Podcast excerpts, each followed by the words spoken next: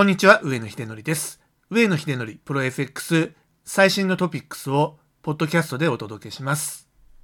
今回のテーマは2月4日金曜日、米国雇用統計の非農業部門雇用者数はオミクロン病欠で激減、失業率は堅調見込みということになります。米国雇用統計に先んじて発表される ADP 雇用者数というですね、指標があります。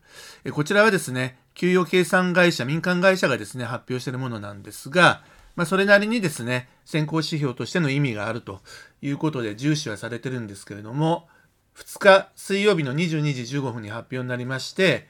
予想がですね、前月比プラス18万人ということだったんですけれども、結果はですね、前月比マイナスの30.1万人ということで、まあ、かなりサプライズな数字となりました。それでは相場はどう動いたかということなんですけれども、この ADP 雇用者数が発表前まではですね、先週末から続いているドル安の流れがですね、加速してたっていう時間帯だったんですね。で特にポンドドルとかですね、ユーロドル、5ドル、米ドルなんかがですね、上昇ということだったんですけれども、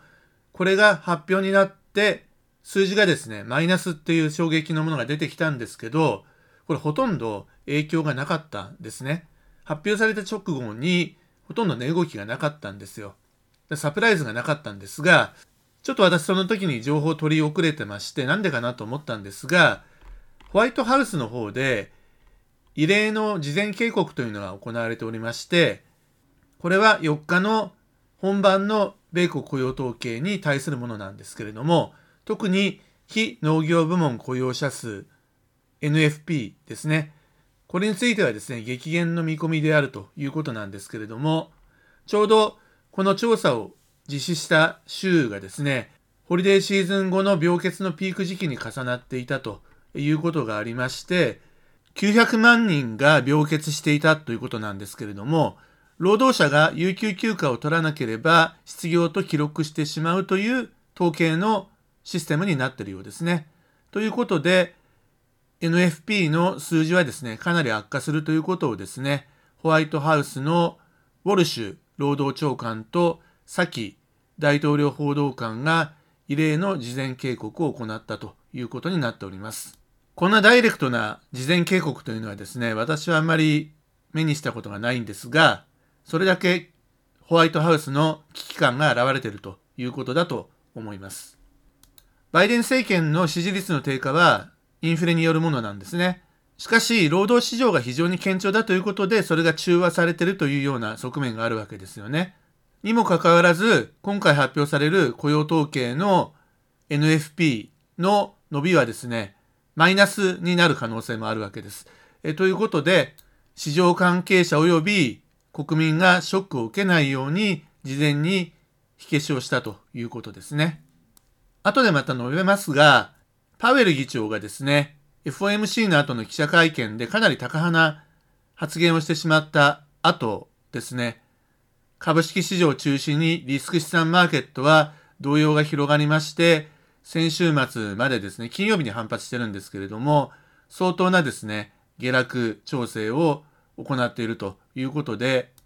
これを何とかしようと、中和しようということで、FOMC の関係者、地区連銀の総裁なんかがですね、比較的マイルドなコメントをするようになってる今週は1週間だったということなんですよね。で、そこで最後の締めに出てくるのが、米国雇用統計ってこともあるので、昨日もフィラデルフィア連銀のハーカ総裁とか、セントルイス連銀のブラード総裁も、12月分の雇用統計はおそらく悪い内容になるよっていうことを事前に言ってるわけですね。直近で若干下方修正されまして、NFP の予想値はですね、今、11.3万人のプラスというふうに言われております。そして失業率は前月と同じ3.9%の予想ということですね。ただし NFP の11.3万人という数字自体にはですね、あまり統計的な意味はないんじゃないかなというふうに思っておりまして、マイナスになってくる可能性もあるよということは述べた通りになります。というわけで、これがですね、FRB の金融政策に影響は与えないということだと思います。失業率や平均時給などのデータが堅調な労働市場を反映しているという限りにおいてはですね、FRB のデュアルマンデートの一つである雇用の最大化というのはですね、引き続き達成されているということになるんだと思います。ですからもう一方の物価の安定に注力する姿勢に変化はないということになると思います。ここで米国雇用統計が発表になった後の値動きを予測してみたいんですが、基本的にはですね、もうほとんど反応しないんではないかなというふうに思ってます。2日に発表になりました ADP 雇用者数に関してもですね、ほとんど反応がなくてですね、逆にそれまではドル安だったものが悪い数字が出て、為替相場の反応はドル高に方向転換をしたんですね。平常時の反応は当然さらなるドル安っていうのが当然なんですけれども、先週末から発表時間までですね、ドルのドッポ安というのが続いていましたんで、あとは先ほど紹介しましたホワイトハウスの警告が効いていたっていうこともありまして、逆にドル買い戻しのきっかけとなっているということになってます。